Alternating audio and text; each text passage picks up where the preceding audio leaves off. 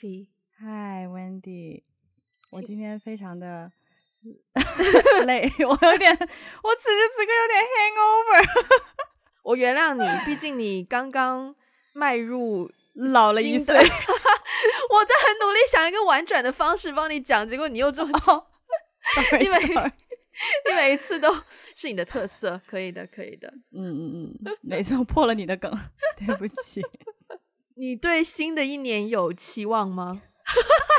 新的一年呢、哦？我跟你讲，我跟你讲，新的一岁，去年新的一岁，对对对，去年三十大寿的时候，我的期望很高。说实话，嗯嗯，因为我觉得就是去去年是过了去年的生日之后，别人在问我多少岁的时候，我就要以三作为开头了。嗯，但今年没有什么感觉，对，因为我去年确实有一点点期待很多事情会发生，但是并没有。啊，有点，有点，有点被有点幻灭的感觉。想说，三十岁其实也并不会有什么新的事情发生，所以今年就已经没有什么期待了。嗯、对，昨天，昨天朋友那个在我家给我过生日的时候，问我许的生日愿望是什么，我就只觉得世界和平就好，很平淡的，很平淡的一个生日愿望。选世界小姐哦，世界和平。非常平淡的一个生日愿望，对，我其实世界并不会因为我的愿望而和平不和平，很难说啦。OK，呃，很巧的是，我前几天就在你生日前大概几天，对、嗯、我刚好过了度过了三十岁的一半。然后呢，其实我那一天呢，uh huh? 我很想要做一些特别的东西。我觉得我想要有一个 refreshing 的感觉，因为感觉上三十岁。就是过了六个月，好像也没有发生什么特别的事情，然后我自己也没有说一个质的飞跃或什么改变，然后我就觉得。嗯，跟我想象的有点不一样，然后我很想要做一个什么改变，但是就是过了那个日子，它就 fade out 了，然后也没有办法说真的执行一个计划，或是这么短的时间意识到说三十岁半，现在应该没有什么人在过半岁生日，结果我在这边很努力的想要策划一个半岁的一个 new start 的感觉，但是嗯，然后再加上我们就是刚刚过一百期，然后说实在话，我觉得做完一百期。我觉得一百期有一丢丢大结局的感觉，是哎，好像至少有一种就是第一季完结要开始第二季对对，所以一百期之后，我就突然间有一点不知道怎么样继续。嗯，我觉得给大家。我是不介意跟大家讲啦，就其实我们之前已经预录过一期一百零一集，但是那一集录完，嗯、至少我自己觉得我讲的不好，然后我们聊的东西好像也没有特别的有意思，然后我们就决定重新再录一集，而且这是我们第二次重录一集了。嗯、对。但是话题就是完全不一样，就是 topic 都重新选，就重新来，等于之前那个就直接打入冷宫这样子，这是第二次了。对，对，对，嗯。然后啊，我觉得很多想法哎，而且而且包括是前段时间我们收到一些听众来信，就会有人在信里面说听我们的声音，觉得 Wendy 好像是一个怎样怎样的人，然后 Ivy 好像是一个怎样怎样的人，因为大家是。之前是可能主要是通过声音认识我们的，但是我看到这句话，我一方面觉得很可爱，但是另一方面又觉得我我很担心，就是我觉得大家担心什么？嗯，我觉得大家已经对我们有了某一种程度上的滤镜，嗯，就是对我们有了一些想象，或是有一些自己的嗯。好像好像人会觉得我们的声音就是要是某一种形象，然后我就觉得，我觉得这个想法我 maybe 是多余，但是我会担心说，哈，那万一有一天我们真的就是出现在他们面前啊，不就是会一个幻想破灭的过程？对，那那那首先他要怎么 handle 这个？就是 different with expectation，然后其次是万一他 handle 的方式是我们不喜欢的方式，那我们又要再去怎么样 handle 这种双重的，you know，突然突然对，突然体会到了一丝丝就是做公众人物的那种压力。我们的可能很 minor 啦，就是有的人可能去到了某一个 level，、嗯、他们就就 let it be 了，或者怎么样。但是，但是我就是当 you know 高敏感人群就是会想比较 多。但是你在生活当中，呃，如果别人对你有某种程度上的这种期待，你你也是一个会很有压力的人嘛？就是我会很及时的让他不要对我有期待。我是一个很、哦、很注重呃。Expectation management 的人，就是别人对我的 expectation。嗯嗯嗯、当然，工作上面试的时候可能不一样，就主要是面试的时候，如果你是要你跟别人谈话的目的是要对方信任你，把这份工作交给你的话，你还是，嗯、我依然会 manage expectation，但是我的方式就是会把 facts 把。把实际情况列出来，然后跟他讲说这个实际情况在目前的整个行业水平内，啊、会怎么样 handle？那我会怎么样 handle？可能就算是行业最高水准，嗯嗯嗯、除非你有很多很多钱，就是我会把所有的 facts 都列给对方，然后让大家让对方知道说，哦、呃，我不是没有能力帮你做，而是就是在我们这种水平，我们只能够做到这个地步。所以我是很 care expectation management 的人，嗯，嗯，而且我好像。因为我自己是很不喜欢失望的感觉，嗯，就是那种幻想破灭，或者是本身对你、对对其他人，或是对某件事情有某一些期待，然后最后那个破灭之后，我自己会觉得，作为一个被破灭的人，其实蛮不好受的。就是你，嗯嗯，有很多要去 process 的东西。拿一个很很久以前的例子，很小的时候，孩子念小学的时候，那时候去去电视台录节目。然后那个节目的主持人呢，他就是那种在电视上，我们小时候都会看一些儿童节目嘛，他就是那种儿童节目的主持人，oh. 你就会觉得、oh. 哦，很有亲和力，然后对小朋友就是非常的好，很很有爱心，很善良的一个大哥哥。嗯、结果去到录节目，然后中间会有休息的时间，然后或者是换道具的时间，然后呢，嗯、在道具就是在新的道具要上场的时候，那个主持人就。他就是开玩笑，嘻嘻哈哈的，就对工作人员，就是搬搬运道具的工作人员，就说了一声：“哎呦，快点，快点，这边有吃的哟，快点，快点哦，喂饭喽。”那种就是，就是有一种，you know，小朋友来说不知道怎么去嗯形容的感觉，是是。然后，然后你就会开始思考说：“哎，怎么会这样？这是、嗯、这是正常的吗？难道？”然后你就会 question 非常非常多的东西。嗯，我我其实也有类似的经历耶，不过我觉得好像小时候，我我自己感觉我自己一路以来，虽然我没有真的追过星，嗯、但是小时候在我的那个年代，嗯、就是呃什么 Twins 啊，然后什么、哦、吓死我，我差一点，我差一点以为你要说上个世纪，因为很有可能是上个世纪。确确实也也也倒也没有没有问题这么说，上应该应该是上个世纪九十年代，对，具体点是上世纪末本世纪初，对，上世纪末九十年代的时候 就开始，我觉得大概从十岁左右一直到就是青少年时期，我觉得那个年纪很容易对。嗯，自己开，我觉得开始会对自己喜欢的东西有一些模糊的想象和一些概念，嗯、然后就很容易会无限的放大你自己想象的那个美好的东西。对，对，我觉得小时候好像更容易会对于我所看到的、认识的人和事情带上一个滤镜，好像慢慢长大之后我就好很多了。嗯、然后你刚才分享的那个例子，我也有一个类似的例子，诶，但是。嗯我这个例子发生在我身上的时候，已经是我我已经成年了，oh. 对，我已经是那时候在美国念研究生，然后呢，我当时实习的那个地方，嗯，它是会有一些固定的文化交流，就是跟亚洲这边会有一些固定的文化交流的活动，嗯，所以其实还蛮常见到一些名人的，嗯，就比如说一些。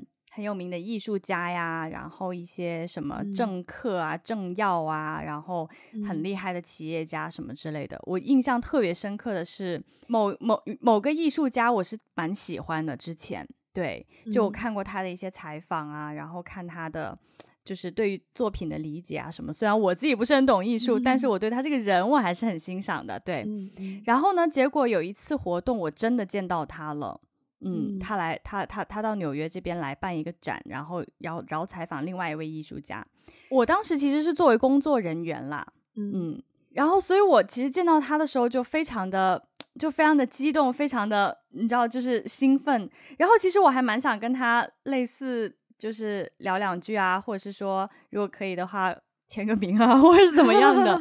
就是有一些或者就有一些留作纪念的。一些一些一些东西吧，拍个照什么的。嗯，然后呢，我准备要想要鼓起勇气想要去 approach 他的时候，我前面有一个实习生跟我打算跟我做一模一样的事情。嗯，对。然后我前面那个实习生他就走过去跟他类似，也是说啊，那个什么什么老师，我很喜欢你啊，我很喜欢你作品啊，怎么怎么样，可不可以怎么就是签个名什么类似的。然后他当时的回应就是，哎，为什么？就是就是就是他当时的回应，整个就是干嘛？为什么要这样？哦、嗯，然后就走了。嗯，嗯对。然后，所以我当时看到那一幕，对我真的是，我真的是有点大跌眼镜的。嗯，嗯我整个人就是有点哇，幸好我没有做这件事情。一方面是幸好我没有做这件事情，另外一方面是就是我会觉得也没有必要这样回应啊。就是如果如果现在不是一个。怎么讲呢？其实当时蛮闲的，说实话，他并没有在忙或是任任何的事情。但是我觉得，如果他自己就是 don't feel like 做这件事情的话，他可以选择用另外一种我觉得可能更合适的方式去回应。所以他那位实习生的，所以他问说为什么的时候，不是一种疑惑的态度，说为什么，而是不是是嫌弃，啊、是有一种、嗯、有一种嫌弃，你知道吗？嗯，那真的就是那种就是不屑嫌弃，然后就咦，就是这种感觉。然后那天下午他的那场活动，他去采访另外一位老艺术家。嗯、我我的感受并不是很好，是因为他对主持人也非常的粗鲁。嗯、然后那位老艺术家的地位比他高啊。嗯，然后呢，他就对那个老艺术家就是哇。就是你知道，就讲的自己跟人家很熟，然后就是非常就是 full of respect 什么什么的，嗯、但他对主持人的态度就是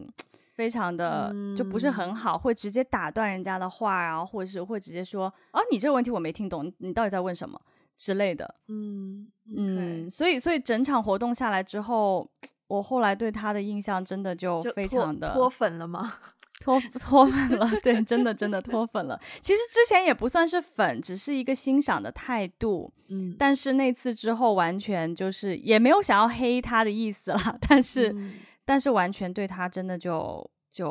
哦，OK，就我我我不我不会想要再关注这个人了。那如果遇到这样子的事情，会让你有有多一些想法？比如说下一次遇到一个可能你欣赏的人，会不会有一些警戒心什么的？嗯，会会。就是我觉得这件事情之后，因为你知道，当时在纽约上学的时候，不是每年都有那个那个叫什么 Met Ball Gala 之类、uh, Met Gala，对，就是会有很多艺人，对你就会看到世界各地会有很多的艺人在出现，对出现在附近，确实会有那么个，还有还有 New York Fashion Week 嘛，对，然后确实会有的时候走在路上会突然发现，诶，那个人好脸熟。那个是不是哪个明星或哪个演员之之类的？嗯，就是其实会有的时候会遇到这样这样状况，但是嗯，以前可能还会蛮蛮，就是你知道像小粉丝一样就啊，蛮蛮蛮蛮激动的。我今天看到明星怎么怎么样，嗯、但是那次那位 艺术家的事件之后，我就没有这种感觉了。就是我也没有我我遇到名人，我也没有想要说去拍个照啊，要个签名互动一下，嗯、我就觉得嗯。可能我看所有的这些人都带有我自己的滤镜，我我我觉得以免我再次幻灭，我还是默默的欣赏他的作品就好了。嗯，至于我对他这个人，我不想要放太多的滤镜。嗯嗯嗯，对啊。讲完人，我还有一个就是很明显的就是滤镜。一一种向往感，嗯、然后但是最后被幻化的非常现实的，就是关于城市。OK，我我我我来香港之前，说句实在话，其实我来香港之前是是我的 second choice，我的 first choice 是纽约。那个时候我是申请了另外一个纽约的学校嘛，嗯、但是是基于一些对，对基于一些呃经济因素，我最后选择就来了香港。所以我来香港的时候，我其实对香港不会说有特别特别特别特别大的幻想，因为而且加上你平常就是我们在深圳以前也会三不五时会过来购物一下、玩一下、吃个东西什么的，嗯嗯。嗯，可是来到生活之后，你就会发现，哎，这里的。真，当你真实在这个地方生活的时候，你会发现这里给到你的感官，跟你之前来玩的时候那个感觉也是完全不一样的。嗯，加上之前来玩的时候，可能比较多接触的就是呃游客比较集中地区的服务业。我还记得那时候那个广告应该是刘德华演的吧？今时今今时今日咁样嘅服务态度点点得咧？然后就 rewind，然后就就就就就，然后就那个销售人员就对对对对对对对。我是到了香港之后，才发现无意冒犯，无意等一下你要给我讲完。哦，无意无意冒犯香港服务业，因为我后面会讲为什么说无意冒犯。但是我真的是到香港之后才发现，那个广告当时为什么就是旅游局或什么的觉得如此有必要拍这样子的广告。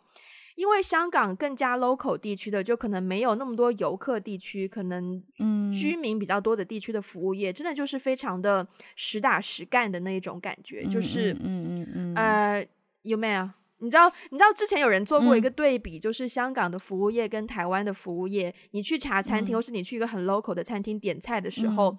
首先，香港在茶餐厅给你端盘子的时候，那个盘子上桌基本上就是半扔半半摆，就基本上那个盘子到了桌子上之后还是会震动一两下，然后才会停稳。那奶茶不会洒出来吗？就，很正常啊，非常正常。对，然后。Okay, okay. 但是，但然后台湾的就可能会是什么？哎，你好，请问，请问需要点什么？你好，这个是你的，这个什么？就是会，对对对，就是那个语气啊，讲话的通啊，就非常的不一样。但后来我在香港生长，就是生活久了，才发现说，人家一天要 hand 要 handle 多少多少的客人，而且他们常常就是家族生意，也没有太多的 helper 来帮手。那你为了提高那个效率，之前之前。呃，还有一些电视节目、网络节目还做过，就是去专门去探访说，呃，服务态度出了名的差的一些店，但是东西又，但是东西又出了名的好吃的一些店，然后就会采访那些食客，说什么，呃，说会唔会好饿啊？然后他们说哎，管个啦，然后或什么就是，就大家都就是已经默认接受说，呃，就是哦咯，但系但咁咁啲嘢好食啊嘛，对对对对对。所以我刚我记得很清楚，我刚来香港的第一天，我心情非常糟糕，因为就是楼下的卖鱼蛋粉的那个店员，我那个时候广东话非常的不流利，我忘记我是用普通话点菜，嗯、还是我用非常蹩脚的广，而且我刚来香港的时候，我点菜只敢点我会讲的菜，就是 那你的吃的选择岂不是很就很少受限制？对，就基本上只能就是鱼蛋河啊，然后 然后就呃呃。三伯侯啊，这样子，uh, uh, 对对，这些比较比较好发音的发音的东西。然后，但是我就记得第一天来到，然后觉得大家的脸色都对我很不好，然后我就非常讨厌这个地方。第一天，我记得那个那个情绪是很清楚的，是讨厌。然后是，但是也是第一天很安抚我的，就是。我收到一封明信片，因为我来之前就知道我要住哪里，所以地址就提前告诉给一些朋友。我收到一封明信片，是一个台湾的朋友寄给我的。嗯、然后我是看到那个封面上写着我当时在香港的地址和我的名字，然后我才觉得自己跟这个地方有一个连接，就是、嗯、你知道，那是一个很微妙的感觉，就是是你真的把你自己 position 在这个地方，而且它是你的住址，你你有一个 link 在那边，然后我才觉得说。有一点点接受说这是家的感觉，嗯，因为以前你在外面可能读书啊，譬如说之前去台湾交换的时候，呃，你是去台湾交换，不会有人从别的地方给你寄明信片，都是我寄明信片给其他人。对对对对。所以当我真的到了香港，然后收到一封寄给我的东西，我就觉得，哇，so this is gonna be home。嗯。然后也是慢慢的。我因为我最近也在整理我对香港的感情，因为今年刚好是我来香港第七年，然后我想要、哦、我想要创作一些，哦、对我想要创作一些跟这个感情有关的东西，所以我就在梳理、嗯、从我刚来到现在，我记得有一些画面，比如我还没有梳理那么梳理到很后面，我现在才刚梳理完第一年，然后就已经花了我几个小时，我就发现说哇，比我想的要复杂很多，就包括之后会有一些瞬间就是。真的就是你走在尖沙咀码头那边，然后你看对岸的夜景。香港的夜景国际上很出名啦，很多人常常都会就是觉得啊，香港的夜景很漂亮啊，或怎么样，或者是你去那个太平山顶往下看，从山顶往下看，俯瞰整个香港香港岛以及对岸的这种夜景，就会觉得哇，很漂亮，很美。可是我在这边生活了一段时间之后，再去看那个夜景，我的感受就是会有一种。很感谢自己能够努力来到这个地方的感慨的感受，就是如果如果真的 trace back 回溯我的出生的话，我是算是一个很很偏僻的中中中西部的中国小城市出生的小孩，就小时候家里后面就是山的那一种，然后到现在出现在这种。所谓国际大都会的地方，然后，然后当时可能只是念书，但是也觉得跟这个地方有些联系，会觉得是一个很奇妙的感觉。所以，嗯、所以，但是我觉得我的情况已经算好的了，就是我有这样的感受已经很好。我也有，我身边有一些朋友，他们在来香港之前，可能在高中认识他的时候，他就反复的说他很想要来香港，他对香港是有非常非常多的幻想。嗯，我好像知道你说的是谁。因为 doesn't matter，这这这这，it's not about the person。对对对对，是是是，我可以理解。就是，但是他来到香港之后，我我是在其他朋友口中听说，是他在跟其他朋友倾诉的时候会说，不知道以前自己对香港这个地方有这么多的幻想，可是现在来到了之后就发现，哦，就是这样而已。然后他也有一些要 manage 他的。可能已经有点太晚了，嗯、但是他到头来还是要去 manage 他的 expectation，就是那种现实和和幻想的落差。然后，嗯，嗯，所以我其实更加觉得说，哦，没有幻想是好的，因为如果我去了纽约，如果我如愿以偿去了纽约的话，我可能要面对的幻想破灭的瞬间更多。虽然我没有去到，嗯、我没有去过，而且你知道有一个好像有一个病症，就是对于对巴黎的。因为很多，特别是女性，嗯、去巴黎之前对巴黎有非常非常多的幻想，但是去到巴黎之后，就发现跟她想象中落差感非常非常的多。嗯嗯嗯嗯嗯，还蛮有趣的。就是，嗯，听完你对香港的这些感情之后，我突然发现，我对于我所生活过的城市都没有过幻想。哎，哦，是哦。嗯，所以其实对于我所生活过的城市，我几乎都没有那种失望的感觉。你还蛮就是随遇而安的耶。对啊，对啊，因为像因为像以前上学的时候，东京也好，纽约也好，不是说一定是我选的啦。当然，我申请那个学校，嗯、我当然知道那个学校就是坐落在这两个城市，但是我同时也申请了其他学校嘛，所以。嗯对啊，所以所以其实首先在东京、嗯、刚开始去东京上学的时候，我是其实当时是有一点没有想到会会会真的去东京的，嗯。嗯，那个没有在我的计划之内，所以当我去到的时候呢，就是还挺挺兴奋的，嗯，嗯。就是第一年非常、嗯、非常的兴奋，就觉得哇，好像看漫画里的，就是好像漫画里的那种小房子、小街道，所有的 什么。就是路边的那些小店啊，都跟小时候看卡通片，啊、对对，我就觉得自己好像进入了一个二次元的世界啊。然后包括我家当时住的，就是当时我在外面租的房子，然后我们家也是有一种榻榻米的那种感觉，对，就是小街道的小房子，然后里面的某一层，然后是有榻榻米在的那种，嗯、对，就是当时还是很新鲜的一个一个状态。然后后来其实，嗯。那个有一点点失望的原因，并不是因为我对这个城市寄予太多的期待，嗯嗯，而是因为当我开始，就像你刚才说的，就是之前第一年我可能还把自己当成一个游客啊，我是一个留学生，嗯、是没错，但我同时也是个游客，我我还在我还在吸收学习更多关于这个国家这城市的事情。可是到了第二年、第三年，我就觉得我真的是这里的人了。嗯，就是我要把，就我要逼逼自己变成这里的人，我才能更深入的去了解这个地方的时候，对，我就发现很困难，因为我再怎么想要融入，或是我再怎么想要把自己当成这个地方的人，我都没有办法真的做到，嗯，因为。我就是一个外国人，所以后来是遇到了这样子的那种有一点点碰壁的感觉，嗯，嗯的时候，才会有一点点的，就是失。对，被打入现实才会有一点点的的失望，嗯，但是我觉得这个失望并不是源自于我一开始对他期待很很高啊，或者怎么样。然后，对啊，所以其实对纽约，说实话，我当时去纽约的一个很重要的原因，就是因为我申请的所有的学校都没有被录取，只有纽纽约的那个学校录取了我。嗯，所以我去纽约之前，我也没有期待说我一定一定会去纽约。对，如果其他学校录了我的话。因为纽约那个学校其实不是我的 first choice，嗯，就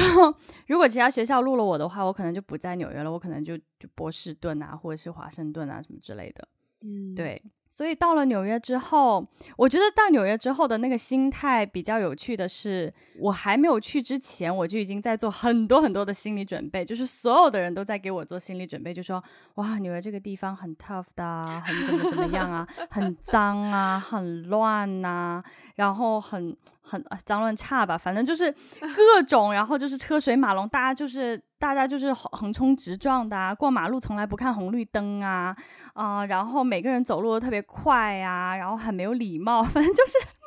你知道我去纽约之前就已经被所有的人这样打过预防针了，所以我到纽约的时候，我我真的到纽约的时候就感觉反而就是还好啊，嗯 嗯，对，所以其实好像没有太多的这种。很失望，包括对北京也是。我来北京之前也是，就是有一万个人跟我说，啊，这里也是脏乱差，空气也很糟糕啊。然后有的时候有一些服务态度也很差，人也很粗鲁啊。所以 来了以后就，我我已经完完全全，我已经完完全全在毫无期待的这种情况下到来，反而觉得还好啊，没有我想象中的这样啊，而且反而更能够去体会一些乐趣。就是当你有一些，就是有这样的一个期待之后，因为这个期待已经不能再低了，嗯、然后所以反而在这个过程当中，你会慢慢慢慢找到一些乐趣，或者是一些小的 surprise，会让你越来越喜欢这地方。那我又不知道我应该要羡慕你还是同情你，因为听上去你身边的人很爱泼你冷水，就是你要去一个地方，然后他们就跟你讲说、啊、那个地方很脏乱差，然后怎么样，我觉得。我觉得他们不是故意在泼我的冷水，但是我觉得他们应该体体验了你或是很多其他人体验的心情。他们可能自己本身对某一个地方带有一些他自己的滤镜，所以他被幻灭了之后，嗯、他就会很记得他幻灭的那种心情。所以当他、嗯、他们给我提这种建议的时候，他们就会给到一些。就是他们幻灭时的那种那种心情，然后并且就是提醒我最好不要有太多的期待。你会给别人这种提醒吗？啊，我也会啊，我也会给别人这种提醒啊，但是我不会一上来就说啊那个地方怎么怎么怎么样怎么怎么样，嗯，我会先我会先了解对方是不是对，比如说不不只是城市，对工作也是，嗯，我会先了解对方。嗯、呃，对某一个城市，或是对某一种行某某一个行业，或是某一份工作，是不是有一些不切实际的期待？我会先跟对方聊这个。嗯、如果我发现对方好像真的有一些不切实际的期待的时候，我会，嗯、呃，对，我会稍微提醒他一下。天哪，嗯、我这里有一只蜘蛛，你稍等一下。啊、好的，好的，它已经被我粘粘死了，是很小的啦。OK。这一段我可以不要剪走吗？我可以保留吗？可以保留，可以保留，可以保留。你看，再一次，再一次 proof，每一次中间被打断，几乎都是 Ivy 的错。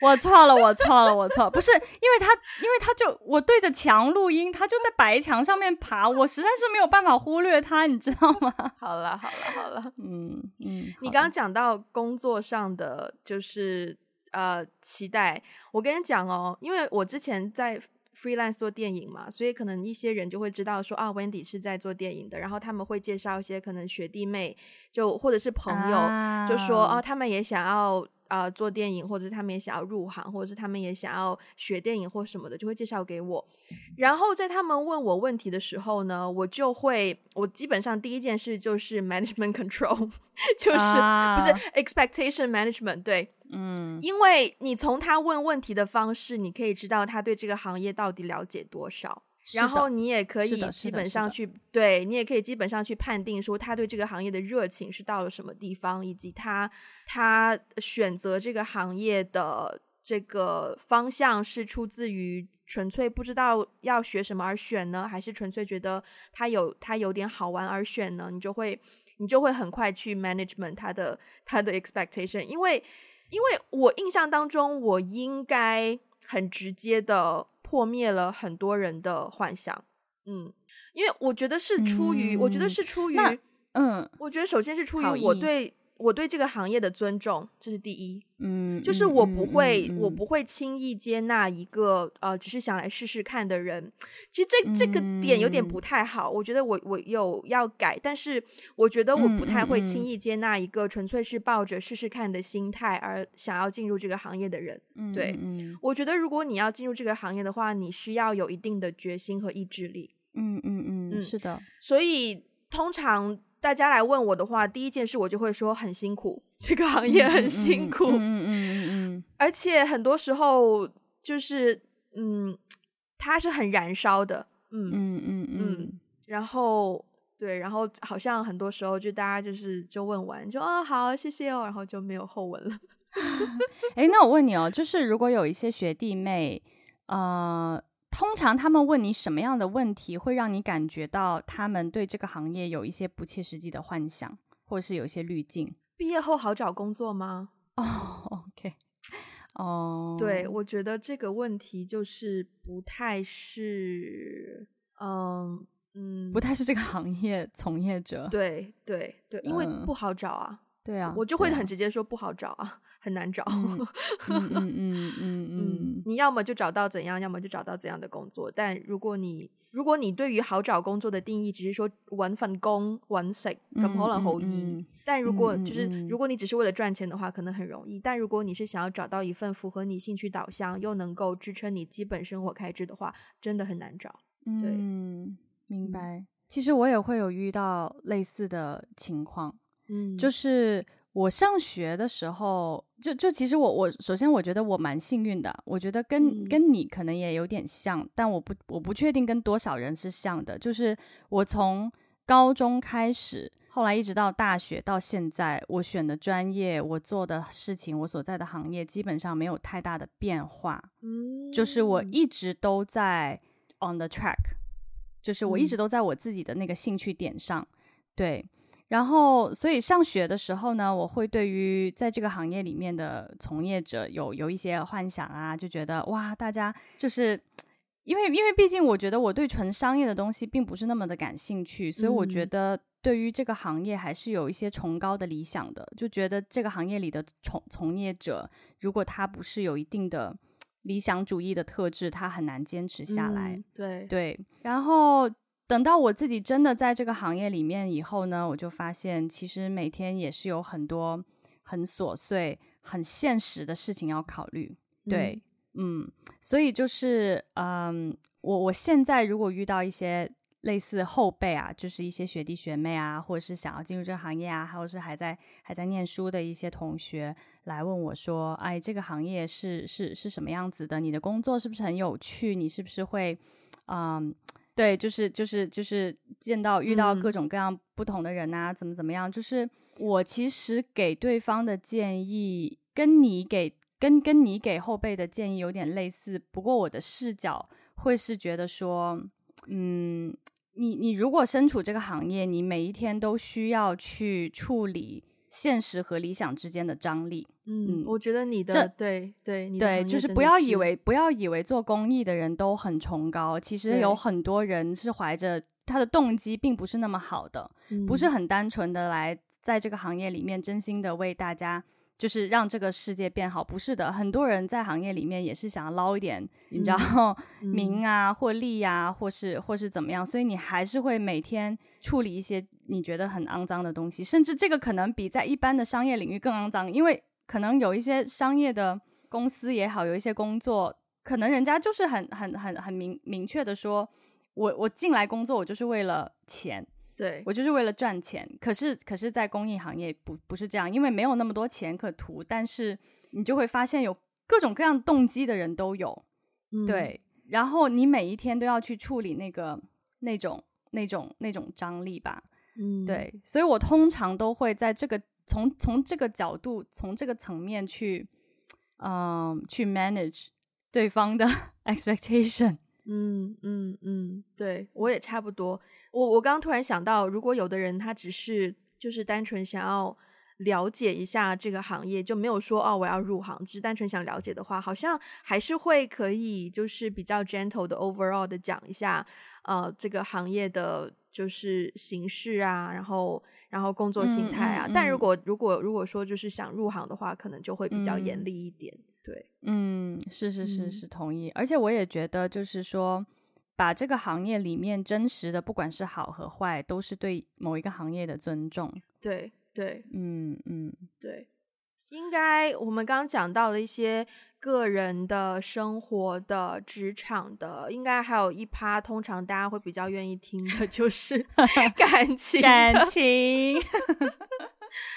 感情幻灭。嗯，我很多啊。我觉得感情，我觉得感情，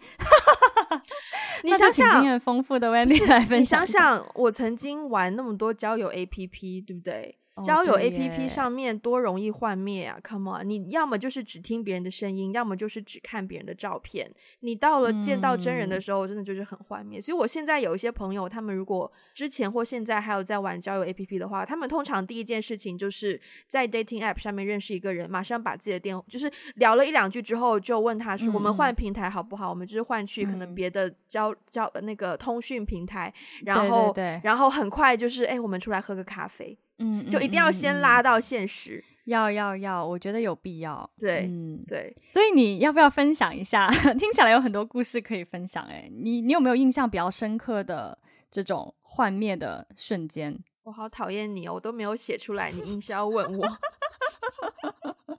我我对，但是但是因为你写了一句，我对异性的幻幻想都是巴掌打醒的。但是这个巴掌打醒的不是 dating app 上的故事哦，是现实生活中哦，哦是念书的时候，嗯，曾经有一个人呢，有一个男生呢，就是他有一段时间跟我走得很近，然后我也喜欢他。他应该也知道我喜欢他，然后他跟我走得很近，嗯、然后呢，就是会，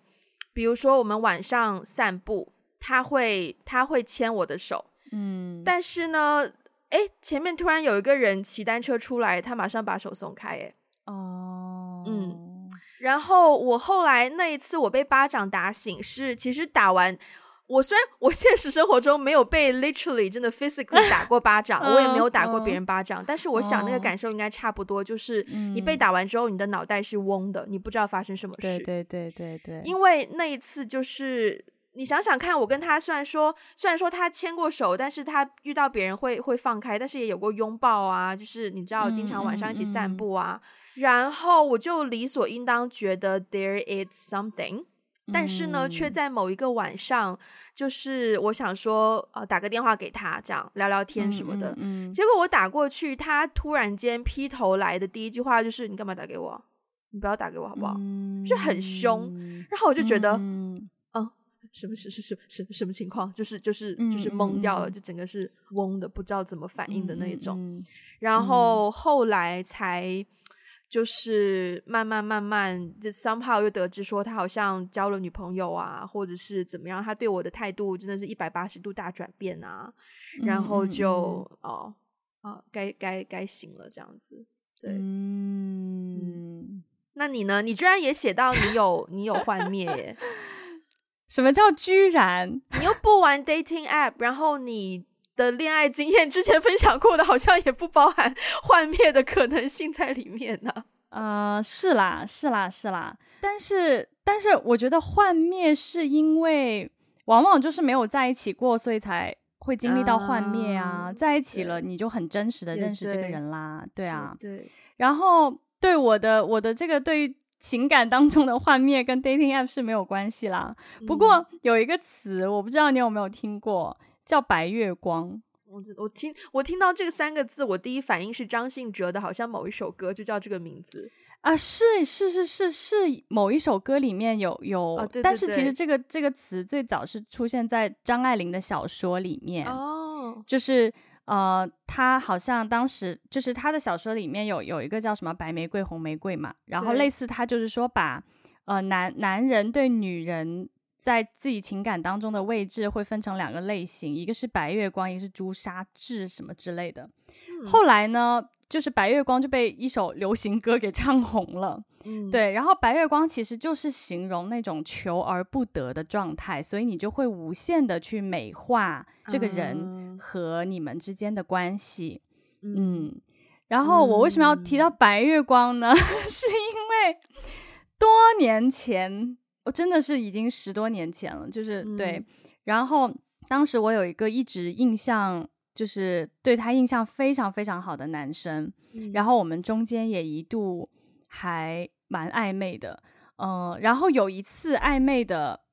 的时候，就是我们一起出去玩啊，单独出去玩什么。其实周围有一些朋友也知道我们关系走得很近，但周围的朋友也没有我、嗯、也没有问说，哎，你们俩是不是在一起，怎么怎么样？但是有一些人知道我们走得很近，嗯、我印象特别深刻，跟你刚刚的那个经历的感受有一点点 像。我印象很深刻，就是我们明明一起出去玩，对不对？嗯。然后呢，呃，然后突然有一天我在跟他吃饭的时候，他就说，哎，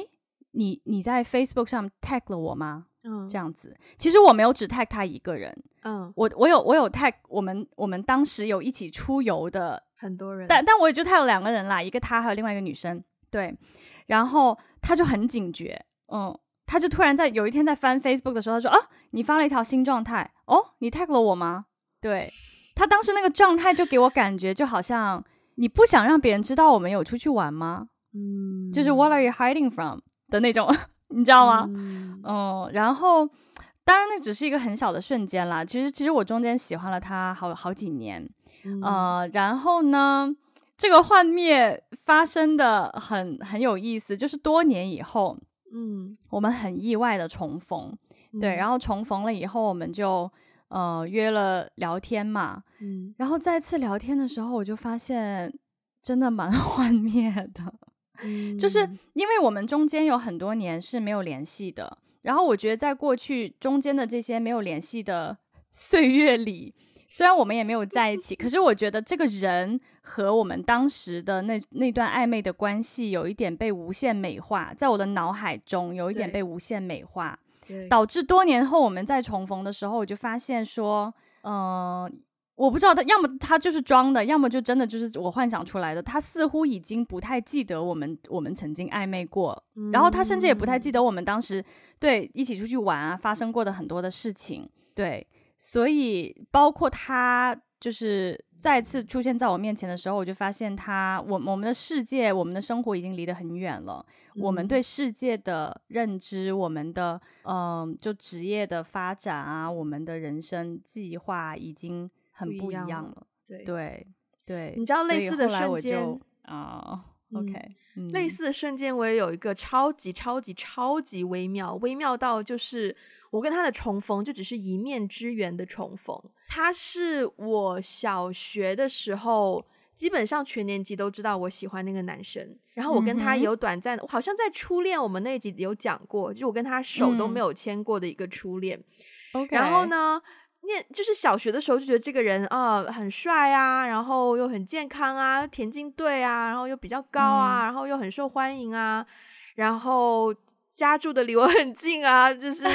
就好像很有机会啊，什么什么的。嗯、然后多年后，因为我们那个学校是小学跟中学的，就是呃初中是连在一起的，所以初中之后再升高中就分开了嘛。嗯。然后我那次跟他一面之缘，应该是大学已经毕业了。然后我回家的，就我回家，然后在我家附近有一次过马路，就真的就是两边这样子穿流而过。嗯、然后过的时候，我就发现我旁边有一个男生，他的样子很眼熟，我就看了他一眼。然后这个时候，这个时候他也在看我，然后就在那一眼，我就发现说，哦，他是当年的那个谁谁谁。啊，uh, 然后他我不知道他有没有认出我，但是就是有一个四目相对。然后我我们过完马路之后呢，我就我我心心里的第一个想法就是，哇塞，他现在的气质跟我跟我现在的就是状态也太不一样了吧，就是完全两个世界的人。哦，oh, 明白。他就是他，对，就反正就是两个完全是两个世界的人。你会觉得他、嗯、他好像已经 settle 在他的环境当中了。嗯，不是为人父，就是。等一下，你你你不要再打断。OK OK，你讲的话会给别人不同的幻想，可是我要讲的是另外一种另外一种不同的状态，就是我觉得我还很年轻，但是我会觉得他已经呃，感觉他眼神当中透露的气质已经非常的嗯疲态了，就是对于生活，对于。嗯，他周围的人事物，他好像已经到了一种接受并且呃无力去扭转的形式。对，嗯，就短短的一个四目相对，我就看到了这么多。你觉得他有认出你吗？我不知道，and I don't care。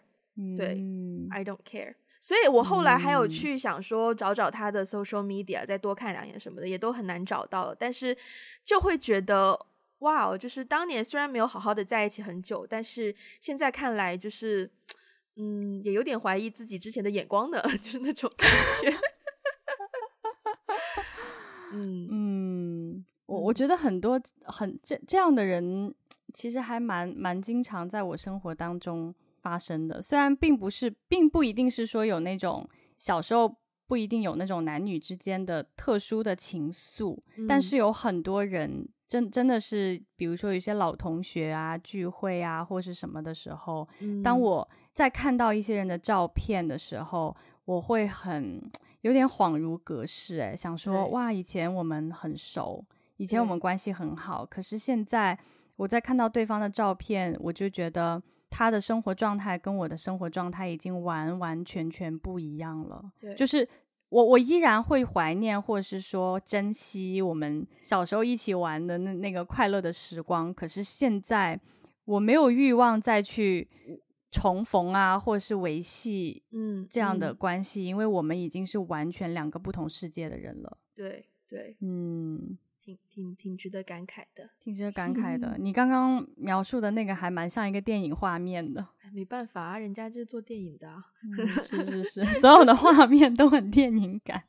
呃，所以我们今天最后，我们来回归一下我们的节目好了，聊一聊我们对节目之后的想法吧。就如果你不介意分享的话。可能一百，因为之前我记得 Q&A 的时候，有一个人有一个问题，就是问到说一百期以后有什么计划嘛？我们当时就说啊就继续做节目。嗯、结果我们 一零一第一次录制失败之后，嗯、然后我就发现，哎，其实没有我想象的那么理所应当，就是某一些、某一些呃质的呃那个叫什么量的改变，还是会还是会影响到我们在质的制作上要去。要去做的想法，所以，嗯，目前来说，你对一百期之后的节目有没有有幻想吗？或是或是 overall，你对 podcast 我们的 podcast 之后有什么幻想吗？是这样的，就是你刚才说到对一百期往后的节目有什么幻想？呃，我突然想到了一个场景，因为我昨天刚看了一个新的综艺节目，嗯、当时的那个感受就好像。这个难忘今宵已经唱完了，就是这三位王子在上面唱，就是那种世纪大合唱、大团圆。结果后面哎，还有节目，就是你知道吗？就就好像这三个人在上面唱歌，我们所有的观众都已经期待说这应该已经是大结局吧。结果唱完了之后，突然又有几个年 年轻的表演者就开始突然又开始很欢快的表演起来的那种那种感觉。我觉得一百集。就是对对我个人来说，它确实是一个很重大的 accomplishment。嗯，对，就是他他好像达到了一个 milestone 的这这样的一个一个一个状态。所以其实往后节目肯定要继续做下去，但是往后的话，嗯、我还蛮想探索更多元的一些方式的。就是或是说去尝试一些，嗯，不管是新的选题还是新的，我不知道录音方式啊，或是新的系列节目啊，或是新的什么样都好，我我其实还蛮想去尝试一些新的东西的。对，嗯，嗯，你呢？我说真的，我还不知道哎。就我到这一刻都聊了这么久，对幻想、对对期望的 management，我到现在。就你刚刚在答的时候，我也不断的在努力的想，一百期之后，包括你说到的可能形式啊，或者是或者是新的选题啊，我都会觉得，我会觉得我我我们好像其实一直都有在试着做这样子的新的东西，只是一百七它作为一个节点，就变成说好像有一些意义在那边，然后强制性的要求我要拿出一些新的东西，嗯、然后我的。我的性格里面的某种反叛，就偏偏不喜欢，嗯，嗯，然后，所以我我真的不知道，而且我觉得我长这么大，我那么多次的幻想破灭，以至于现在我学到的一件事情就是，嗯，现实的抨击是比你比你所能幻想的更强大的。就其实像你刚刚说那个瞬间也很有趣，就是对一首那么像 ending 的歌唱完之后，结果还会有新的节目，就跟就跟就无论你生活当中发生了什么样很重大、可能很痛苦，也可能很开心的事情，发生完之后，第二天太阳就一样照常升起，日子就一样照常过，嗯，然后你依然要去 handle 一些可能非常琐碎的小事，比如说今天早上，哎呀，牙膏牙膏用完了，然后没有牙膏怎么办？你就是依然会被一些非常。非常杂碎的现实小事去困扰，然后你的可是你的生活就还是要继续，然后你可能到了某一个点，还是会觉得说啊，我们的节目需要有一个新的突破或者是新的改变。所以，但我其实讲到这里，我又蛮喜欢我们今天的氛围耶，聊天聊到现在的氛围，我觉得就是一种嗯、呃、微走心，但是又不是特别严肃的深层探讨，可是又能够分享到。我们心中的一些算是有一丢丢 emotional related 的想法，我觉得这种状态蛮好的。可能我对于往后的期望，更多的是自己能够找到自己的身份和在这个 podcast 中间的 balance 吧。就是我的、嗯、我这个人身上有多少点可以拿出来在 podcast 跟大家分享？我有一个 limit 吗？还是？我怎么样去拿捏这中间的？我觉得这个可能会是我会更想要去尝试以及挖掘的地方吧。嗯嗯嗯，很很很虚幻的，很虚幻的思考。嗯，没有啊，没有啊，我觉 得还蛮听起来还蛮期待的。嗯，我是也不会说脱光了给大家看这种了，就只是 如果是的话，真的是很令人期待。我觉得我们会涨粉，不是十万。等一下，你又来给大家期待，不要期待。我们今天节目讲这么久，就是不要期待。总之，这一期节目就是给大家一百期以后不要期待的一个。这这期节目的标题，这期节目的标题会就是不要期待四个字。好看，你到时候 note 写什么？不要期待，到时候我 show note 这题目就这四个字：一百零一，不要期待。好吧，如果大家如果大家对我们的节目有任何的期待，欢迎 欢迎在 Instagram 还有微博以及 Facebook 各个平台分享给我们。然后也可以在 Apple Podcast 给我们一个五星的评论，还有留下你的啊五星的评价，留下你的评论，也可以去 Patreon 还有爱发电给我们实质性的追求。然后我们的博客 We Got a Blog.com 到目前呢都还是可以登录的，虽然我们都很久没有更新了。嗯、um,，Anyway，如果喜欢的话，呃，记得分享给你身边的人哦。那我们今天就到这边，下次再见啦，拜拜。拜拜，不要期待哦。